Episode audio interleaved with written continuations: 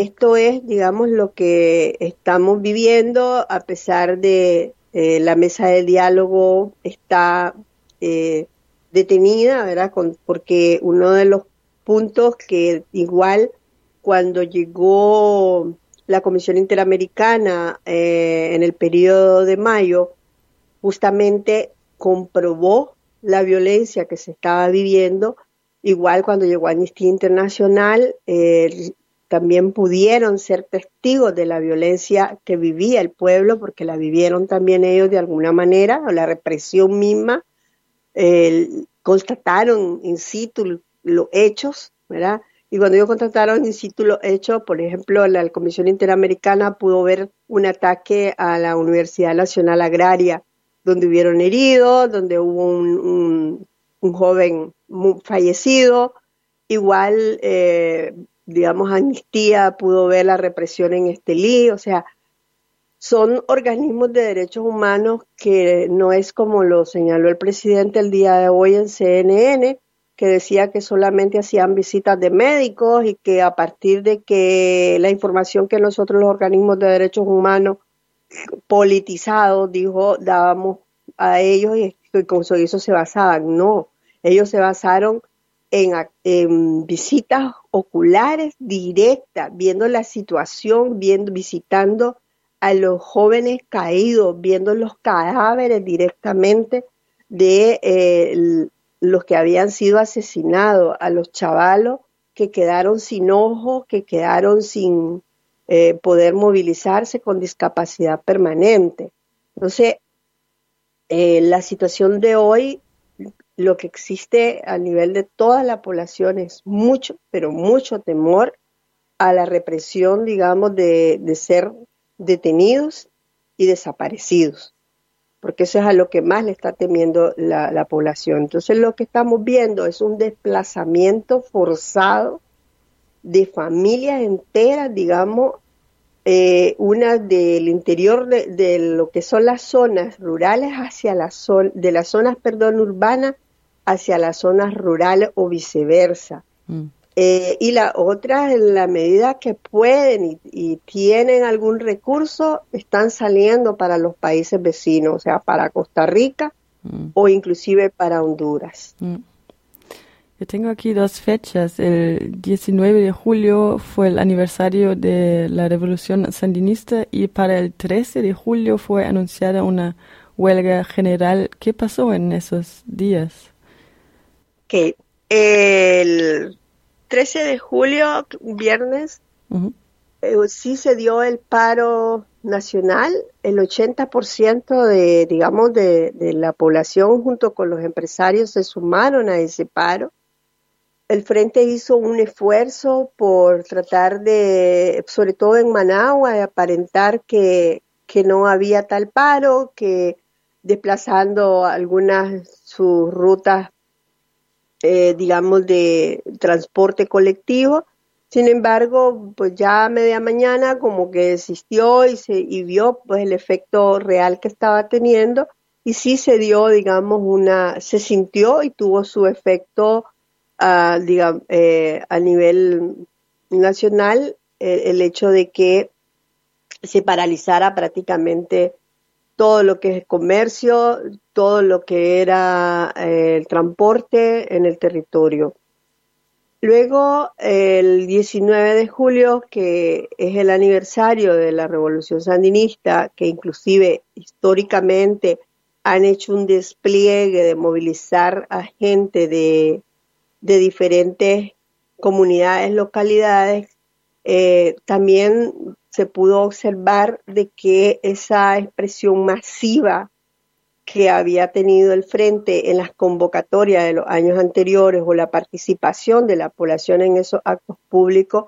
totalmente ha disminuido. O sea, cuando tenían no solo las plazas llenas, sino que toda lo que es la capital y, su, y el sector donde se celebraba la, las movilizaciones totalmente, digamos, vacías o restringidas a, un espacio muy reducido a lo que tenían, es, obvio que se ve el descontento de la población con relación al actual gobierno. Igual en el caso, por ejemplo, de, de Monimbo eh, y Masaya, que Masaya ha sido un icono histórico en la lucha contra la y la resistencia contra dictaduras, como el caso de Somoza, fue una de las primeras ciudades que se organiza, fue una de las primeras ciudades que hoy levantaron barricadas al igual que en los años anteriores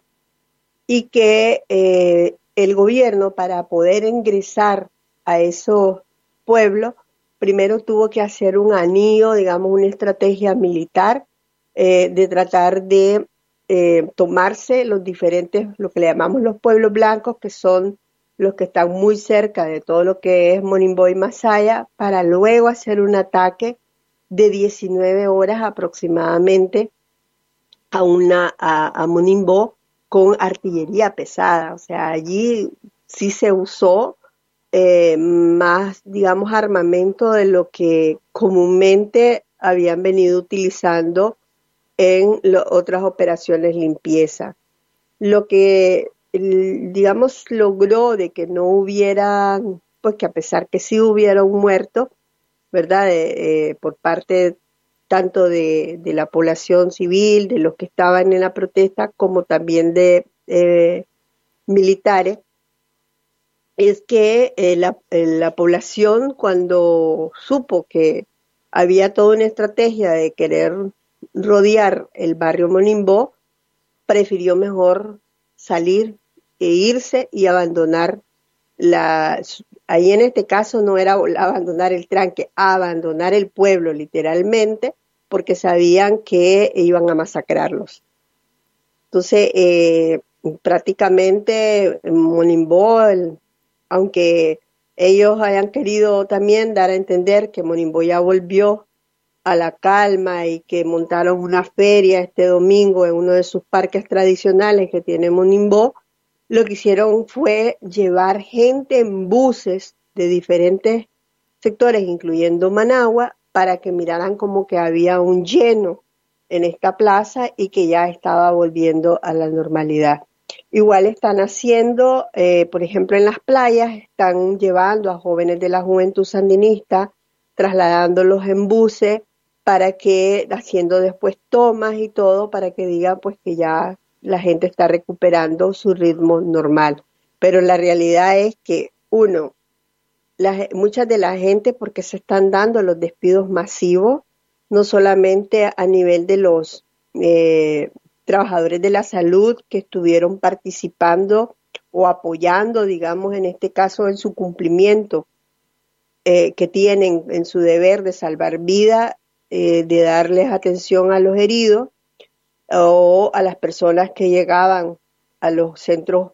hospitalarios o a las unidades de salud porque no solo están despidiendo eh, a médicos de los centros hospitalarios, sino que también inclusive a personal de unidades básicas de salud en diferentes municipios, como el caso de Sutiaba, como en el caso de Chinandega, o sea, que en este caso lo que se está dando es una represión hacia ese a los trabajadores de la salud por haber desobedecido orientaciones de la ministra de no atender heridos, de dejarlos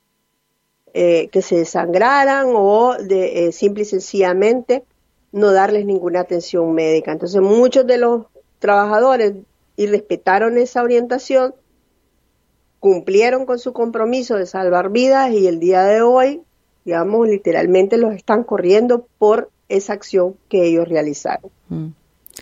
De igual manera, también eh, trabajadores públicos que sus hijos o algún familiar eh, se manifestó directamente en la protesta social. Entonces hay como una cacería de brujas que le decimos nosotros, donde a través de las redes, si, si en tu teléfono celular por decir algo, eh, dentro de esa red aparece en una marcha, en una movilización que se dio, inmediatamente sos objeto de amenaza y de persecución. ¿Sabes algo sobre el decreto presidencial que permite la intervención de tropas extranjeras? Sí, ese decreto presidencial eh, en la práctica fue renovado, porque sí ya en noviembre, cuando eh, durante el periodo que se iban a dar las elecciones municipales, justamente en ese periodo que había mucha inconformidad ya, o sea, había como un caldo de cultivo, ¿verdad?, sobre la, digamos, la, la, resistencia de la población a las acciones de represión por parte del gobierno, eh, hubo en la mm, asamblea una solicitud por parte de, la presidencia, por parte del Ejecutivo, para aprobar la llegada de estas tropas o de militares para entrenar, ¿verdad? Eh, bajo como la excusa de hacer un muro de contención por el tema de la narcoactividad o del crimen organizado que se da en Costa, eh, eh, perdón, en Honduras y en el Triángulo Norte. Entonces era como para entrenar a nuestros decían ellos, para entrenar a nuestro ejército, entrenar a nuestros policías para que puedan contener esa situación. Entonces, exactamente en noviembre se aprueba ese, eh, digamos, eh, por parte del Parlamento de acá de Nicaragua, se aprueba que puedan intervenir, que puedan llegar este, estas tropas, y decía, lo dice literalmente el texto, que puedan ser cubanos, venezolanos, eh, rusos,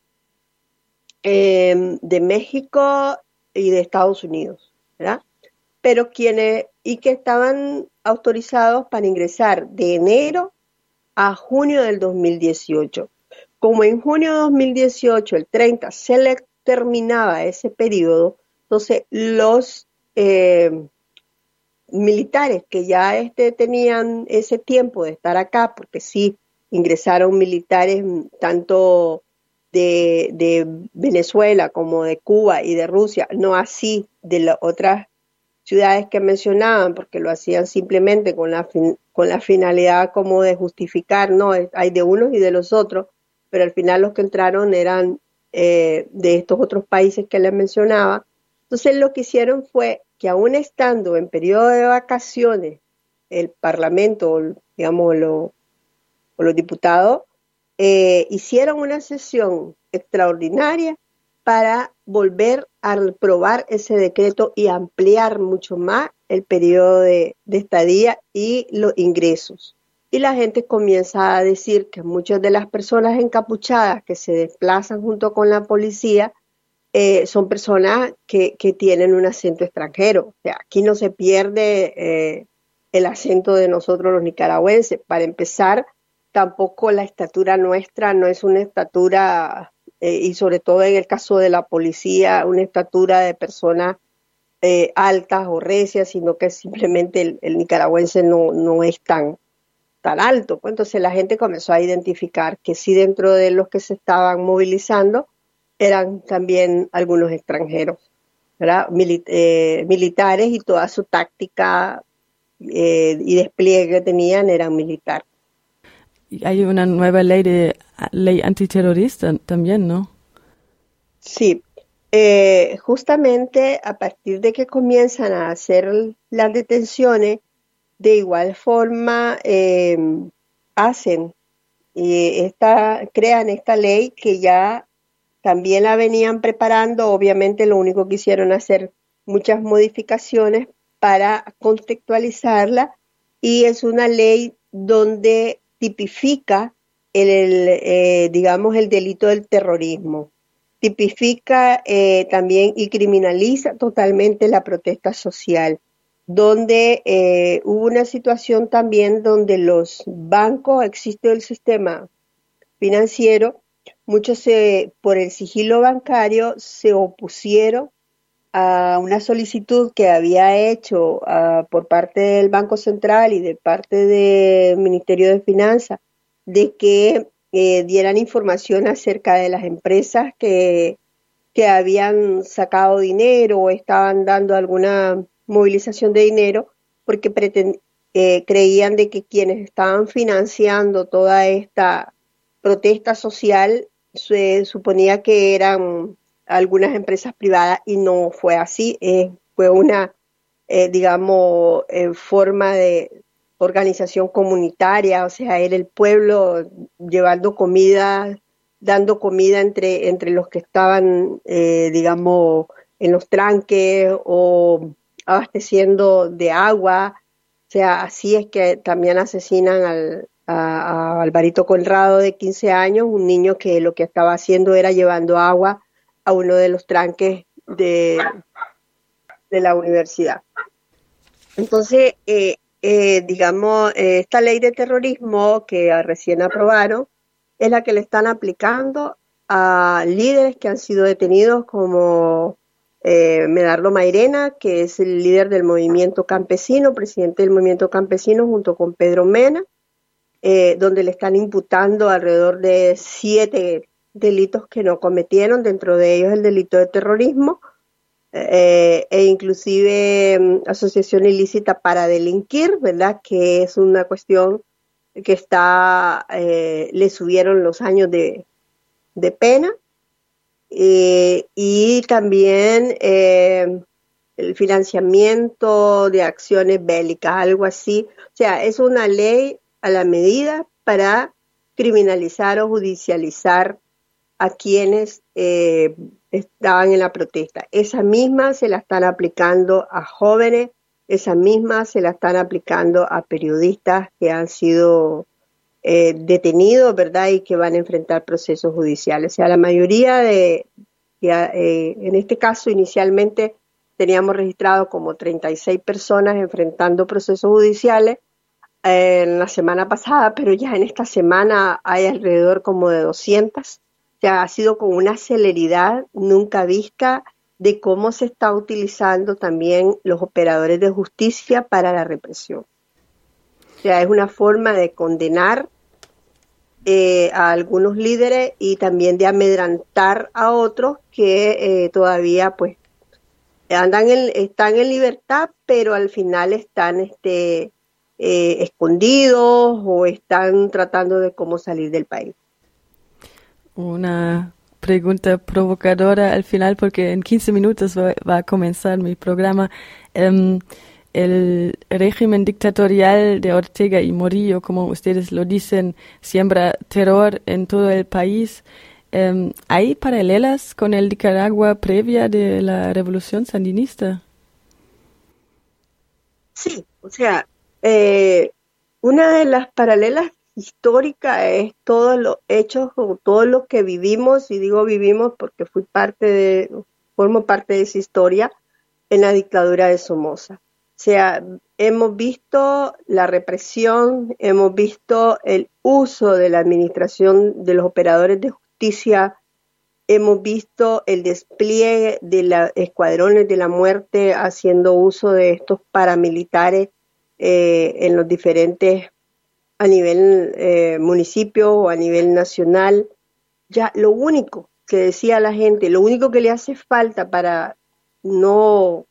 eh, que no se ha comparado a Somoza es que no ha podido ni bombardear sacando los tanques, ¿verdad? Ni tampoco utilizando los aviones. Es lo único que le falta. Pero la, la represión ha sido muchísimo más brutal mm digamos, que inclusive en los tiempos de, de, Somoza.